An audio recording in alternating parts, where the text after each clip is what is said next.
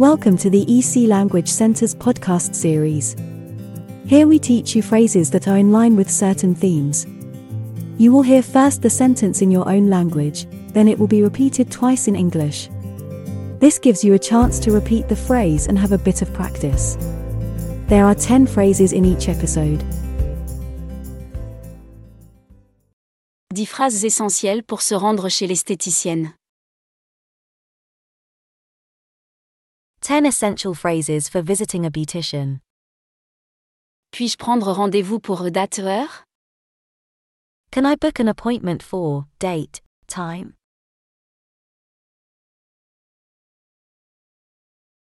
Can I book an appointment for date, time?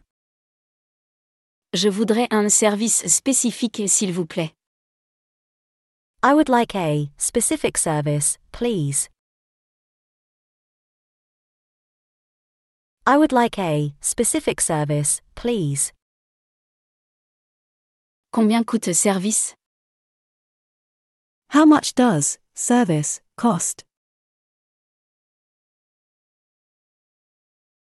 How much does service cost? Pouvez-vous me recommander un traitement pour un besoin spécifique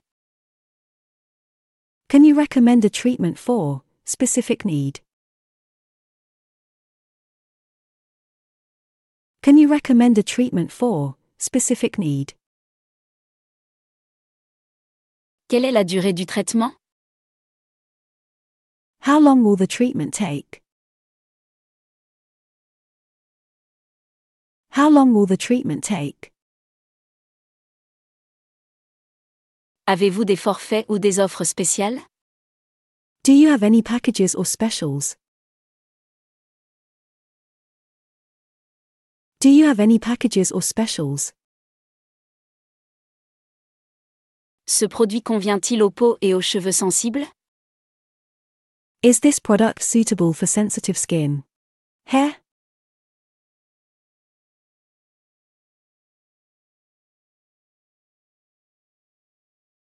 Is this product suitable for sensitive skin? Hair?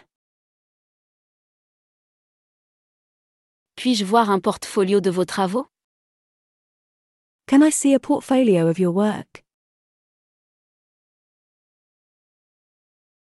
Can I see a portfolio of your work? Je suis allergique à la substance.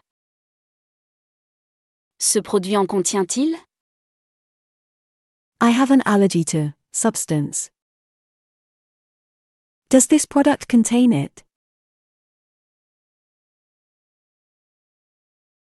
I have an allergy to substance.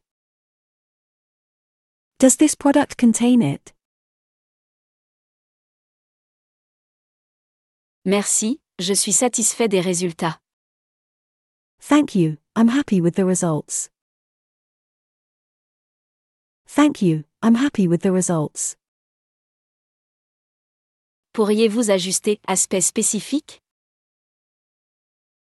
Could you please adjust specific aspect?